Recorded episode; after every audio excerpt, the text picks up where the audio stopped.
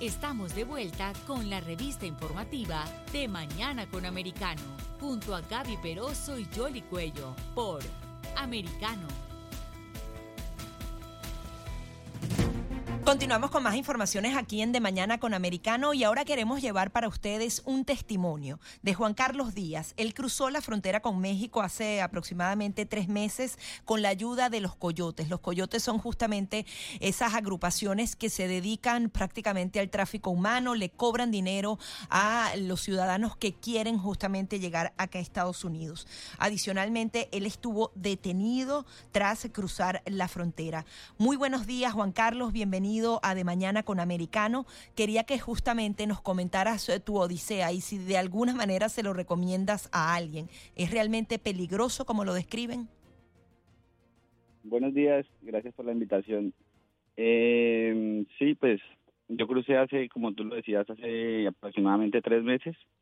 Duré mm, detenido dos meses en una prisión de, de Arizona y pues no, la verdad no lo recomendaría porque porque nadie garantiza que, que, te vayas a quedar en los Estados Unidos y, y pues ese es el, el objetivo de todos, ¿no? Y pues la verdad puede durar dos, tres, cuatro, cinco meses y que te deporten. Y pues es un largo tiempo, la verdad. Pero ¿cómo fue ese proceso? ¿Cómo, desde que el inicio tú eres de origen colombiano? Sí, ¿Y cómo fue tu, tu, travesía para, para llegar aquí a territorio de los Estados Unidos? Cuéntanos tu historia. Mira, yo me contacté con unos coyotes que por referencias de otro amigo me, me, ayudaron y ellos, ellos lo que hacen es eh, hacerte llegar a la frontera y de, o sea, el modo que, de que llegues a la frontera ya es, es cuestión tuya. Tienes que eh, buscar el camino y y los medios para llegar hasta hasta puede ser hasta Tijuana, hasta Mexicali o hasta hasta San Luis de eh, San Luis Colorado. Y ahí ya ellos ya ellos se encargan de, de, recogerte en un hotel que, ellos le dicen a uno cuál es cuál es el hotel específico y, y ya ellos te recogen te llevan y, y, y te, te, cruzan la, la frontera y pues ya te dejan en un punto y tú sigues caminando solo por las con las indicaciones de ellos. Ellos no van hasta hasta hasta el otro lado, ellos llegan hasta un punto, me imagino yo que esa es la parte donde termina México y, ellos te dicen siga ah, derecho, haga esto, haga lo otro y ahí esperen, ahí ahí hay unas puertas grandes ya en el muro y ahí tienen la gente espera uno, dos, hasta tres días esperando y ahí llegan la migración de, Estados Unidos y, empieza el proceso de... Ahora, pues, antes de, llegar, ¿cuáles, ¿cuáles son los peligros eh, que, viviste o que te comentaron otros migrantes que estaban en tu misma situación? Pues mira, em, ahí en, en la frontera, el principal peligro es la policía mexicana. Ese es el principal peligro porque la policía mexicana está haciendo, está haciendo de las suyas, como se dice, eh, con, con todos los extranjeros que pasan por ahí. Haciendo de las suyas es que están cobrando, ¿qué hacen? Sí, sí, sí, sí, cobran, roban de todo. Mejor dicho, eh, la, la, la policía mexicana está pendiente para los buses que van llegando a la frontera, están en los aeropuertos, están en todas partes. Y mucha gente que llegó, yo llegué en avión hasta Tijuana, pero mucha gente llegó en bus desde el DF hasta, hasta Tijuana y me comentaban pues te paran al menos 10 veces en el camino, paran el bus y suben y usted dónde es, usted dónde es, usted dónde es y a los extranjeros les cobran, les cobran cada parada 100, 200 dólares por persona, la misma policía. Entonces, y si, y si, y si ya no llevan más plata, pues los amenazan, los dejan ahí y eso es, eso es en carretera. Y en, eh, en el avión te dejan en el aeropuerto de Tijuana o en el de Mexicali y, te retienen a la fuerza, prácticamente un secuestro. Y te piden plata y que llame a su familia si no tiene la plata. Te piden 1.500 dólares por dejarte salir ahí en, en Tijuana o te piden 2.500 y te ayudan a pasar también la frontera. Mejor dicho, ese es el, ese es el, el, el principal peligro llegar hasta, hasta la frontera, no dejarse correr de la policía, todo el mundo busca un camino, los otros van, eh, se van por otra ciudad, cogen otro bus de otra ciudad, otros cogen taxi, otros alquilan un vehículo para no ser, para no ser parados tantas veces por, por la policía, pero ese es el, el, principal peligro hasta llegar hasta ahí, hasta la frontera.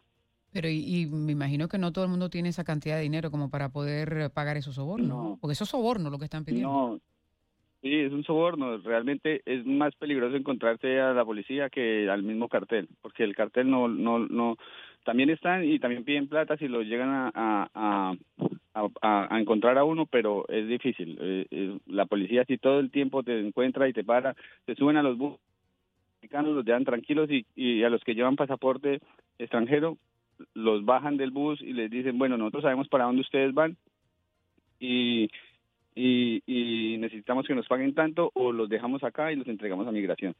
Pero ¿y tú tenías dinero en efectivo y cómo hacías para que no te lo robaran?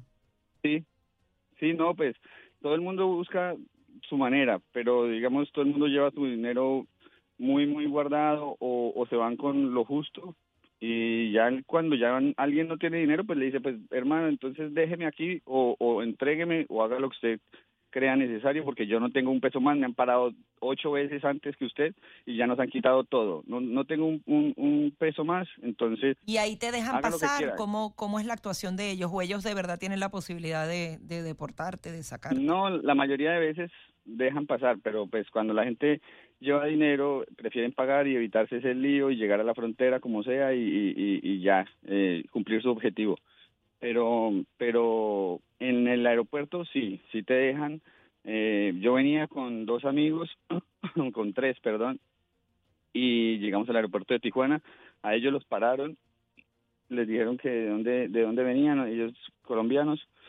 A mí no me a mí no me alcanzaron a, parar porque los pararon a ellos primero y estaban ocupados con ellos, entonces yo yo alcancé a pasar, pero ellos los dejaron, los tuvieron seis días, perdón, los tuvieron seis días retenidos en un cuarto oscuro que no saben si es de día, no saben si es de noche, les dan por ahí una comida y, le, y los tratan horrible, horrible, horrible y, que llamen a su familia, les quitan el celular primero que todo y se lo prestan por ahí una o dos veces para que llamen a la familia a ver si les mandan esos 1.500 dólares que cobran por dejar salir a la gente. ¿Y luego fueron liberados? ¿Tú, ¿Tú, viajaste solo? ¿Cómo, ¿Cómo fue eso? Sí, ellos, ellos no, ellos, ellos estuvieron seis días y ellos no lograron conseguir el dinero que ellos le pedían. Y ahí lo que hacen es coger un, los cogen un bus del, del gobierno y transportan, lo llenan de personas y, y lo los transportan hasta el sur del país, hasta el sur, sur en la frontera ya con, bueno, hasta, hasta el sur y, y, y los dejan allá tirados y les dicen si ustedes llegan a regresar a la frontera, eh, ya no van a estar sí, estos seis días que estuvieron, sino los vamos a tener 20 días o los vamos a, bueno, es unas amenazas terribles y pues la gente, la mayoría pues ya con esa experiencia se, se, se devuelven a su país o hay otros que sí vuelven y lo intentan y lo logran, pero realmente lo, intentan y lo logran porque por el mismo sitio, Juan, o por otro lado.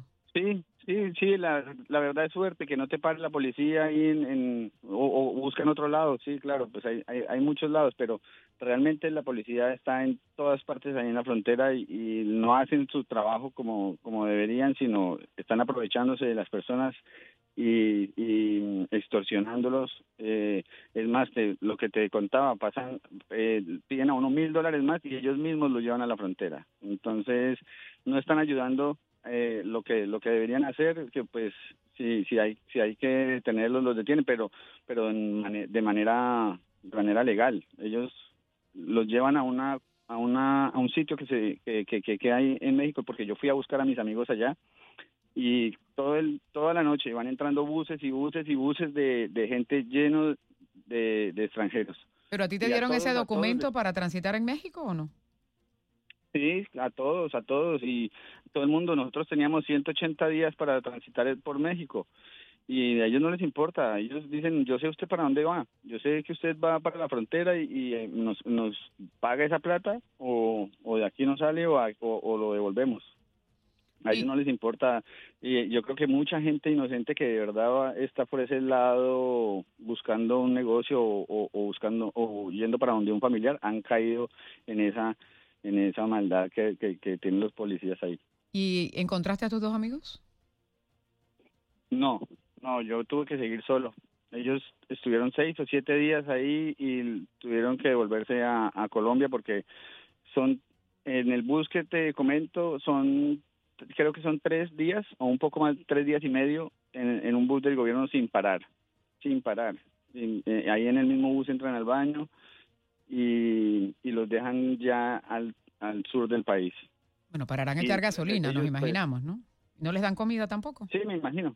Sí, comida sí, pero llevan así, llevan ellos, la misma policía lleva lleva algunas cosas y, y les, reparten de vez en cuando, pero pero no para, no para ni a comer. Y, Los dejan tirados ahí en el, el, norte del país. Combustible, sí. ¿Y cómo fue el tema de la detención? ¿Cómo ves el centro eh, de donde permanecen recluidos y el proceso como tal?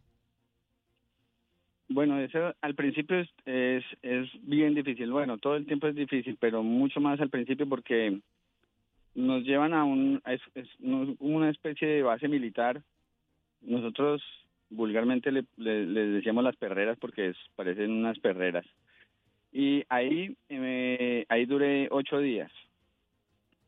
Eh, ahí duermes en el piso, te botan toda la ropa, o sea, estás esos ocho días con la misma ropa, sin bañarte, sin cepillarte los dientes, sin... y perrera porque son como especies de jaulas. ¿Cómo, cómo describirías el lugar? Sí, sí, son, son unas especies, de, son unas carpas militares y todo encerrado con, con, con, con jaulas y con rejas. Ajá, ¿y usted por qué decidió venirse hasta Estados Unidos, Juan? Pues principalmente pues tuve un problema, unas amenazas en, en, Colombia y realmente también la situación está demasiado dura. Y pues escuchando bastantes amigos que ya habían hecho el mismo el mismo viaje pues me animé a hacerlo y pero eh, o sea la situación se puso demasiado complicada por lo que te cuento de México por lo que ahora lo dejan a uno detenido tanto tiempo. Antes los, las experiencias que yo había escuchado pues demoraban dos tres días cinco días ocho días.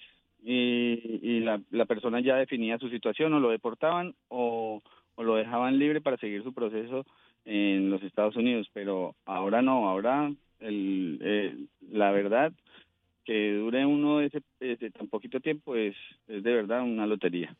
Pues muy bien, Juan, muchísimas gracias por compartir tu experiencia aquí con nosotros. Seguiremos pendientes a ver cómo avanza tu proceso. A ustedes.